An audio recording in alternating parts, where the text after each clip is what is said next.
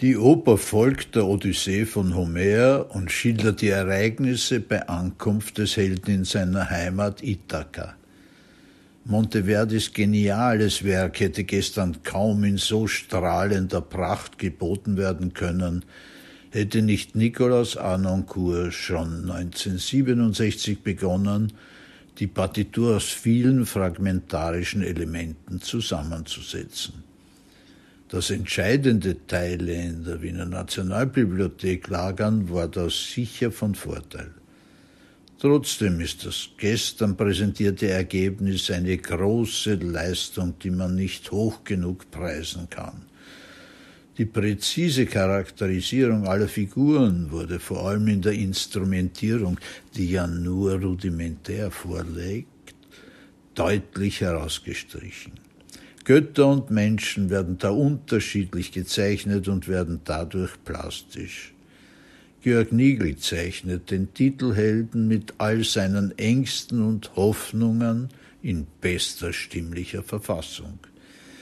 Kate Lindsay zeigt eine Penelope, die bis zuletzt nicht glauben kann, dass der lang ersehnte wirklich zurückgekommen ist. Ihre rezitativischen Monologe sind ein Ereignis. Isabel Signoret strahlt als Minerva die Selbstsicherheit der Götterwelt aus. Warum sie ein blaues Gesicht hat, ist nicht erklärlich. Vielleicht, weil sie mit einem riesigen blauen Auge aus der Geschichte aussteigt. Andrea Mastroni bewegt sich mit seinem profunden Pass behende zwischen Götterwelt, Menschenwelt und Allegorie. Er darf den rachegurstigen Neptun, den Verehrer Antino und die Zeit singen. Hiroshi Amako und Katleo Moko Abane singen verlässlich die beiden anderen Verehrer Eurimako und Pisandro. Beruhigend wirkt Robert Bartneck als Eumete, der ja nicht als Hirt, sondern als Wirt gezeichnet wird. Helene Schneidermann liefert eine gekonnte Altersstudie der Amme Eriklea.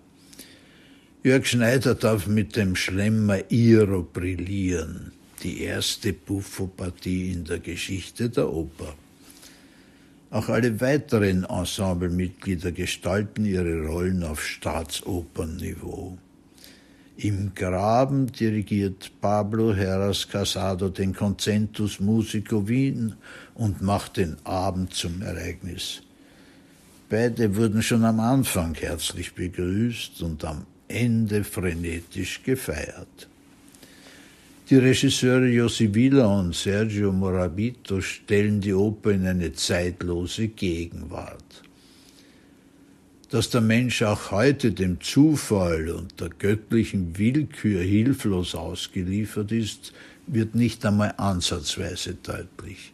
Auch wenn einige Szenen gelingen, erschüttert das Geschehen kaum. Daran sind auch Anna Fübecks Bühne und ihre Kostüme schuld, die keinerlei Bezüge und Logik entfalten. Die allegorische und die philosophische Bezüge muss man den Texten und dem ausgezeichneten Programmheft entnehmen. Die Musik und der Gesang verströmen hinreißenden Originalklang, den man optisch total vermisst. Begeisterter Applaus für die Musik, der die zaghaften Buhrufer bald übertönt. Wertnote 8,1